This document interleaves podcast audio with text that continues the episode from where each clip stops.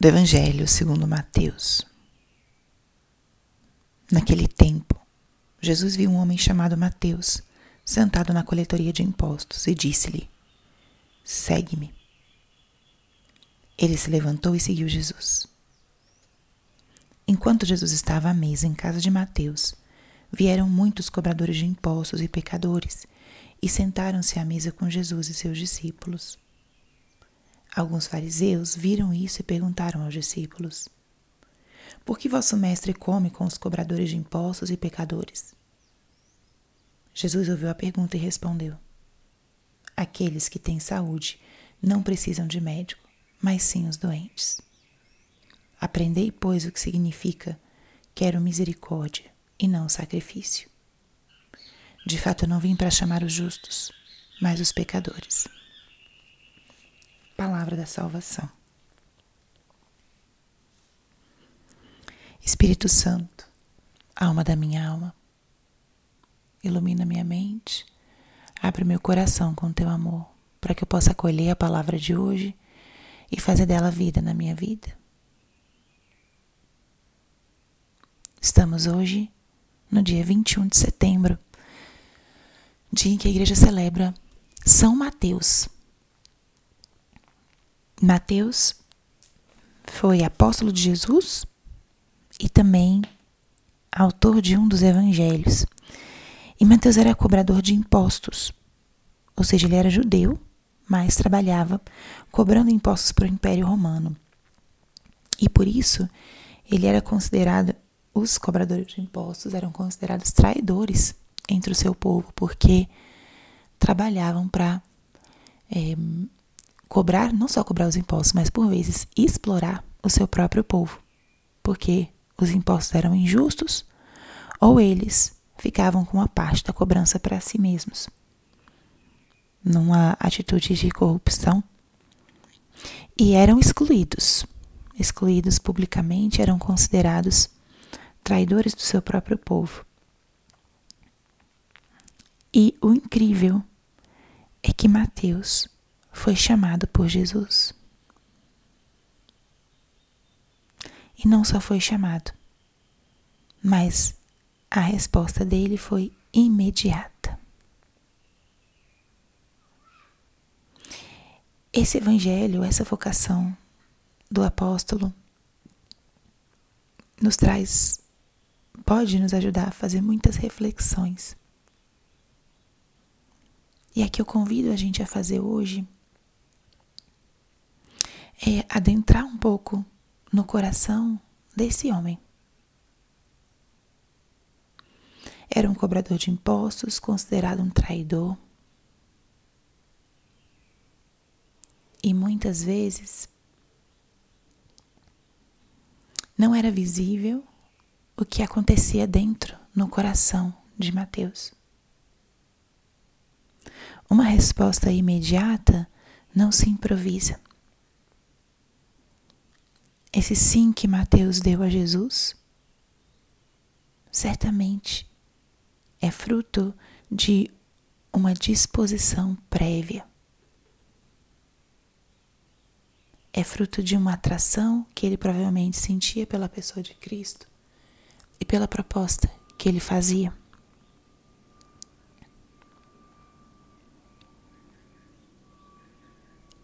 Mateus talvez sentiria também uma certa insatisfação com seu próprio estilo de vida, um desejo de ser livre, de mudar, mas precisava de ajuda. O fato que está relatado por ele mesmo no Evangelho é que ele estava sentado na coletoria de impostos, era um dia como outro qualquer, portanto, e ele escuta o chamado de Jesus. Ele simplesmente se levanta, deixa tudo para trás e segue.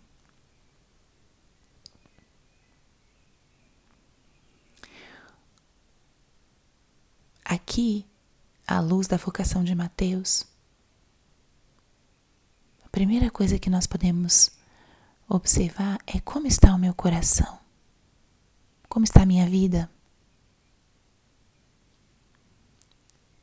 Algum aspecto que eu estou talvez desejoso de mudança, de conversão? E talvez eu só precise que alguém olhe para mim e me diga: Eu acredito em você. Vem. No fundo, o chamado de Jesus mostrou isso. Você não é o seu pecado. Você pode mais, filho. Vem. Pense nesse momento se tem alguma situação da sua vida, uma situação de pecado ou de afastamento de Deus, ou de falta de virtude, onde você só precisa que alguém se aproxime e diga: Você pode, vem. Jesus hoje se aproxima de você. Olha a tua fraqueza, o teu pecado e te chama. Chama por amor, chama por misericórdia. Ele não veio para os saudáveis, veio para os enfermos. Veio para os enfermos. E nós somos parte desse grupo. Escute hoje o chamado de Jesus e responda. Peça a São Mateus a graça de responder com a mesma prontidão que ele respondeu. E experimentar o amor e o cuidado de um Deus que se aproxima, que se abaixa, que rompe barreiras,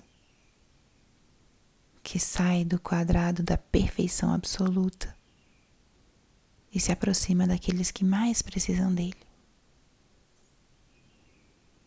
Ele quer misericórdia e não sacrifício. E se com esse amor nós somos olhados, tomara que nós possamos olhar assim também para as pessoas, não como os fariseus, que rejeitam e se afastam, mas como Cristo, que acolhe, que senta à mesa com eles que nós possamos hoje também, à luz dessa palavra, olhar com misericórdia aqueles que nos cercam. Olhar com misericórdia aqueles que estão passando por um momento de dificuldade ou de pecado.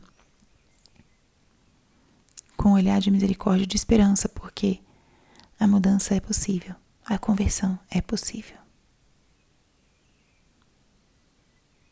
Façamos isso hoje olhar para a nossa própria vida, deixar o Senhor nos chamar naquilo que a gente precisa converter e pedir a graça de um olhar misericordioso para os nossos irmãos. Glória ao Pai, ao Filho e ao Espírito Santo, como era no princípio, agora e sempre. Amém.